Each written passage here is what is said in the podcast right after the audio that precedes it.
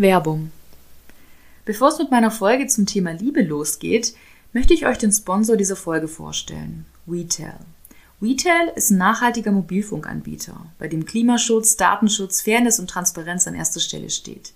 Vielleicht können sich ein paar von euch noch an das Interview mit Co-Gründer Andreas Schmucker erinnern, das ich vor ein paar Wochen mit ihm im Podcast führte.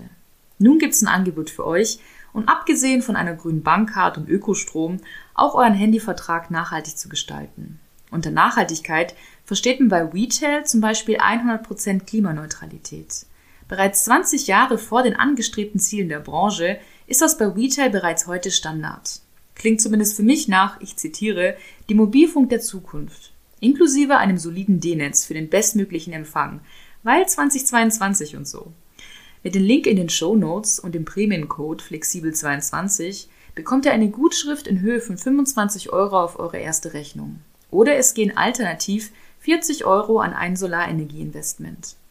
Ich selbst werde mir auch einen solchen Vertrag zulegen, da ich müde bin von undurchsichtigen Preisstrukturen oder der kruden Weitergabe meiner Daten für Werbezwecke.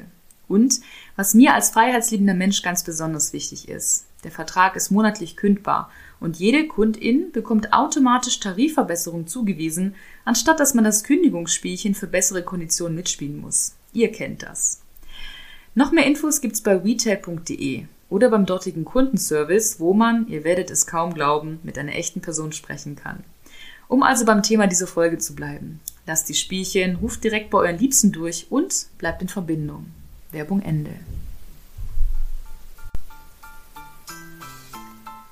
Hallo, hier ist Jana von Jung Flexibel. Freut mich sehr, dass ihr heute wieder eingeschaltet habt. In der heutigen Folge, die zufällig ein paar Tage vor Valentinstag erscheint, geht es um das Thema Liebe. Ich möchte deshalb ein paar Gedanken mit euch teilen, da ich spannend finde, wie sehr sich der Begriff der Liebe gewandelt hat und was er zum Beispiel mit dem Kapitalismus zu tun hat. Es geht ums Dating, ums Heiraten, um Liebeskummer, Reihenfolge beliebig und woran man die für sich passende Person vielleicht erkennen kann. Wichtig zu wissen ist, dass der Fokus auf dem Konstrukt einer monogamen Liebesbeziehung liegt. Wenn ihr euch also zum Beispiel für das Thema Polyamorie interessiert, könnt ihr gerne in einer früheren Podcast-Folge von mir dazu reinhören. Ich bin gespannt, was ihr zu dieser Folge sagt und wünsche euch jetzt ganz viel Spaß beim Zuhören. Liebe. Ein verdammt großes Wort. Wir alle wollen sie, wir alle kriegen sie, früher oder später. Oder zumindest hoffen wir das ganz insgeheim. Die Suche nach der einen, nach der großen Liebe ist etwas, was in zahlreichen Liedern besungen, in Büchern beschrieben, in Filmen inszeniert wurde. Boy Meets Girl, It's a Match, Happy End. Und so sehr ich an den Zauber, die Magie der Liebe glaube, fällt mir bei der Beschäftigung mit feministischen Themen immer stärker auf, wie sehr sich der Kapitalismus diese Hoffnung zunutze macht. Um gleich sehr nüchtern zu beginnen. Die Suche nach der großen Liebe ist ein Wahnsinnsgeschäft. Nicht nur, wenn es um den Absatz an Pralinen und Rosen an Valentinstag geht, sondern vor allen Dingen, wenn es darum geht, wie man denn die oder den einen passenden Partner finden kann. Online-Dating, Dating-Ratgeber sind das eine. Aber das andere sind vor allen Dingen auch Statussymbole, Schönheitsideale, denen wir versuchen zu entsprechen, um vielleicht den Hauch einer Chance bei unserer Angebeteten, unserem Angebeteten zu haben. Gerade die Kosmetik- und Körperpflegeindustrie verzeichnete allein in Deutschland zum Beispiel Umsätze in Höhe von knapp 15 Milliarden Euro. Und das nur im Jahr 2020.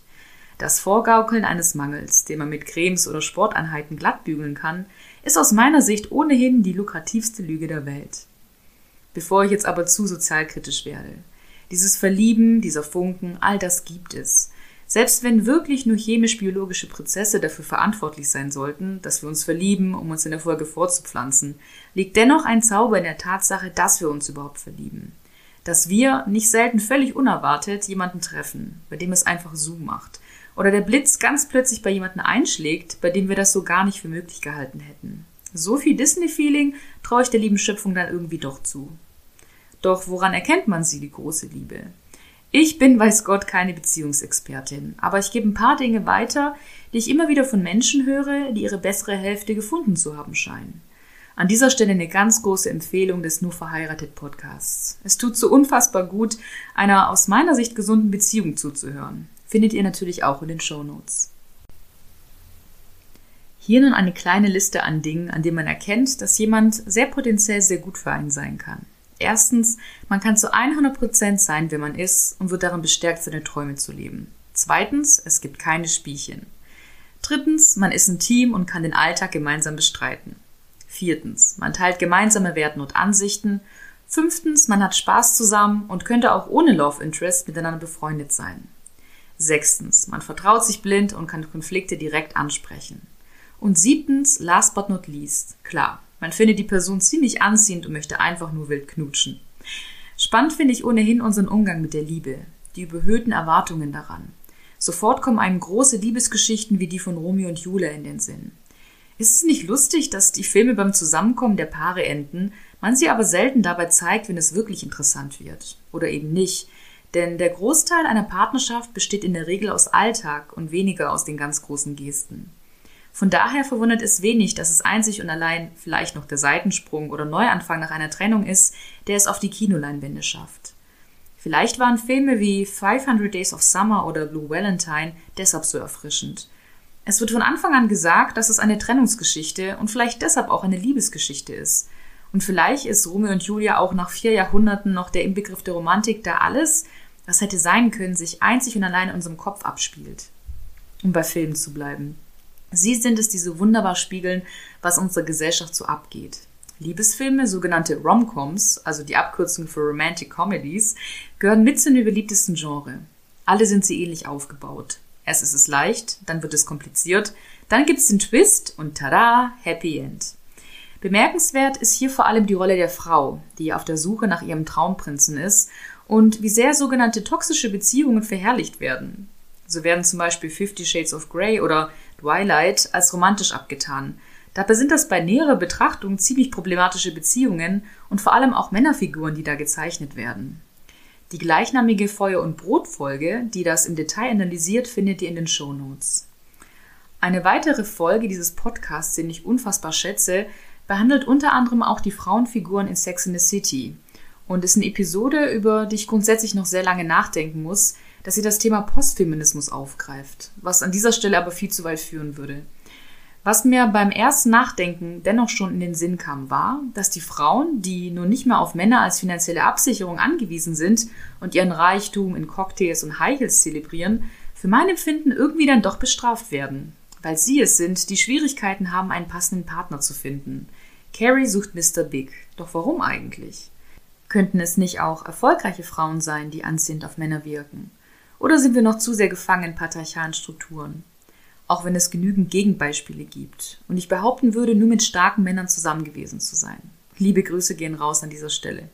Trotzdem lässt mich das Gefühl nicht los, dass Frauen, die ihr eigenes Geld verdienen, aber kinderlos und unverheiratet sind, gesellschaftlich gesehen immer noch schlechter angesehen werden als Ehefrauen und Mütter. Und dabei ist es völlig egal, wie es wirklich um die Innenwelt und Portemonnaies der einzelnen Person bestellt ist. Schwangerschaften und Hochzeiten zum Beispiel werden groß gefeiert während abgeschlossene Verträge und Gehaltsverhandlungen höchstens ein Gläschen Sekt zuteil wird. Vielleicht reicht es ja auch aus und selbstverständlich sollten persönliche Ereignisse wichtiger sein als das liebe Geld. Aber leider kann Geld ein entscheidender Faktor zur Zufriedenheit sein und, wenn es hart auf hart kommt, über ganze Existenzen bestimmen. Deshalb an dieser Stelle ein kleiner Reminder, der Scheidungsrate in 2020 von 38,5 Prozent. Bitte denkt an einen Ehevertrag, getrennte Konten und an eure Altersvorsorge. Und bevor das nun falsch verstanden wird, ich schwöre, ich komme super gerne zu eurer Hochzeit und wünsche euch von Herzen das Allerbeste. Und wenn dieses veraltete Ehegattensplitting abgeschafft wird, denke vielleicht sogar ich über eine Hochzeit nach. Aber dazu könnte man sicherlich nochmal eine ganz eigene Podcast-Folge machen. Dass Heiraten so eng mit dem Begriff der Liebe assoziiert ist, ist historisch gesehen eine relative Neuheit. Die Liebesheirat, wie wir sie heute kennen, gibt es etwa seit dem Ende des 19. Jahrhunderts. Davor wurde sie aus rein wirtschaftlichen oder politischen Gründen vorgenommen. Also entweder um Ländereien zusammenzuführen oder um die eigene Tochter von dem eigenen zum Haushalt des Ehemannes zu schieben, um von nun an von ihm finanziell versorgt zu werden. Vielleicht kennen manche von euch die Serie Bridgerton, wo es für die Protagonistin und ihre Mitstreiterin einzig darum geht, eine gute Partie zu machen. In eng geschnürten Kleidchen und aufwendigen Frisuren wurden also Bälle abgegrast, um überspitzt gesagt die zukünftige Altersvorsorge kennenzulernen. In den Show Notes findet ihr einen etwas älteren Artikel aus der Geo, der die Geschichte des Begriffs der Liebe bis in die Antike zurück näher erläutert. Ob die Paare sich also mochten oder gar einander verliebten, war demnach ein reines Glücksspiel. Auch heute gibt es noch Länder, in denen arrangierte Ehen vorgenommen werden. Laut eines UNICEF-Artikels aus 2021 waren das 650 Millionen Mädchen und 115 Millionen Jungen, die vor ihrem 18. Geburtstag verheiratet wurden. Da kommen einem TV-Shows wie Love is Blind, wo man seinen zukünftigen, seine zukünftige erst am Tag der Hochzeit sieht, irgendwie grotesk vor. Wer die Liebe sucht, sucht immer auch ein Stückchen nach sich selbst. Der Partner spiegelt einem zwar gnadenlos die eigenen Schwächen, zeigt einem natürlich auch, was er schön und toll an einem findet. Auch wenn man das im besten Fall gar nicht erst durch die Bestätigung von außen mitbekommen, sondern das aus tiefstem Herzen sich selbst gegenüber empfinden sollte. Nicht umsonst ist auch alles, was mit Selbstliebe zu tun hat, ein Kassenschlager. Selbstliebe ist der neue heiße Scheiß, wie man so schön sagt, gleich nach Achtsamkeit und Me-Time.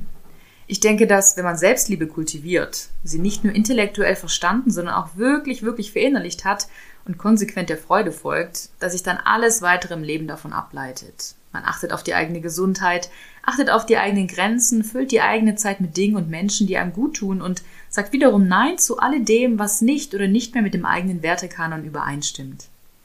Selbstliebe hilft demnach dabei, die eigenen Standards und Bedürfnisse zu erkennen und umgekehrt auch diejenigen anderer Menschen zu respektieren. Sprich, Abfuhren oder Trennung nicht persönlich zu nehmen, falls die einzelnen Bedürfnisse eben nicht wie Schloss und Schlüssel zusammenpassen. Selbst wenn der Preis dafür ein fieser Liebeskummer ist, der einen völlig umhaut und manchmal davon abhält, sich wieder auf jemand Neues einzulassen. Das Gute ist, zeilt halt wirklich, wirklich alle Wunden und es ist möglich, wieder jemanden Tolles zu finden auch wenn man das in diesem einen Moment einfach nicht glauben möchte. Ich schicke deshalb eine feste Umarmung an alle, die diese Folge gerade heartbroken anhören. Und eine Freundin, die bekommt an dieser Stelle eine ganz, ganz besonders extra feste Umarmung. Sie weiß warum. Ohnehin dieses ganze Tantam um das Single-Dasein und die angeblich so verzweifelten Frauen aller Bridget Jones. Ich denke, es ist völlig okay und normal, dass man sich als Single vielleicht mal einsam oder traurig fühlt. Genauso fühlt man sich aber möglicherweise manchmal auch in einer Beziehung. Deshalb lohnt es sich, wie bei allen Wünschen im Leben, nach dem Bedürfnis dahinter zu schauen. Was steckt hinter dem Wunsch einer Zweierbeziehung? Ist es Geborgenheit, Freiheit, vielleicht sogar Prestige, Sicherheit? Und kann man das nicht vielleicht auch ohne das Zutun von außen erlangen? Vielleicht helfen diese Gedanken jemanden in dieser Runde, den Druck etwas herauszunehmen, unbedingt jemanden kennenlernen zu müssen. Aber klar, es geht um die richtige Balance. Wenn man sich zu sehr abhängig macht, ist das das eine. Wenn man sich aber zu sehr in die Individualisierung verliert und alle anderen Menschen um sich herum ausblendet, schließt man eben auch das aus, was zu uns als soziale Wesen gehört. Der Austausch, die Verbindung zueinander. Ich glaube letztlich, dass es eine Entscheidung ist, die man trifft, ob man sich einem Menschen öffnen oder eher für sich bleiben möchte. Auch wenn klar, wie immer im Leben eine Prise Glück mit dazugehört. Der alleinige Fokus auf uns als Individuen führte meiner Ansicht nach überhaupt erst dazu, dass meine Generation, die sogenannte Generation Y, zu Recht als die sogenannte Generation beziehungsunfähig bezeichnet wurde. Dating-Apps, in denen man in Millisekunden schnell entscheidet, ob die Person nur die richtige ist oder eben nicht. Dating quasi als Homeshopping-Erlebnis. Ein Überangebot, das uns weismacht, dass wir jeden, jede, jederzeit haben könnten. Dabei sind es meistens Menschen, die man vielleicht sogar weggeswappt hätte, die im echten Leben eigentlich ziemlich gut zu einem passen, wenn man sie denn lässt. Vielleicht kennt ihr das Gefühl, vor einem Supermarktregal zu stehen und am Ende dann gar nichts zu nehmen, weil Überforderung. Komplett. Ihr seht, der Kapitalismus, er ist einfach überall. Und die Liebe, die gibt's halt nicht im Sonderangebot. Die Liebe, das Kapital schlechthin. Eigentlich sollte sie bedingungslos sein. Doch unserer Tradition nach ist sie es dann irgendwie doch nicht. Und gleich deshalb eher einem Tauschgeschäft war es doch für Frauen bis vor ein paar Jahrzehnten doch überlebensnotwendig, einen Versorger zu finden. Oder alternativ als Amme, Nonne oder Prostituierte zu arbeiten. Daher kann ich mir gut vorstellen, dass diese Programmierung immer noch in uns drin ist und Frauen zuweilen denken, um in Anführungszeichen die wahre Mann konkurrieren zu müssen und in traditionelle Rollenbilder zu verfallen. Ganz egal, wie aufgeklärt wir auch sein mögen, ganz egal, wie gleichberechtigt unsere Partnerschaft auf den ersten Blick erscheint. Abgerechnet wird dann wohl am Wickeltisch. Der Preis ist hoch, doch vielleicht ist er es wert. Das also waren meine Gedanken zum Thema Liebe und was da aus meiner Sicht noch alles mit dranhängt. Wenn euch die Folge gefallen hat, dann empfehlt sie doch gerne euren Liebsten weiter und gebt mir eine 5-Sterne-Bewertung auf Spotify oder iTunes. Oder schaut auf meine Instagram-Seite jungflexibel vorbei.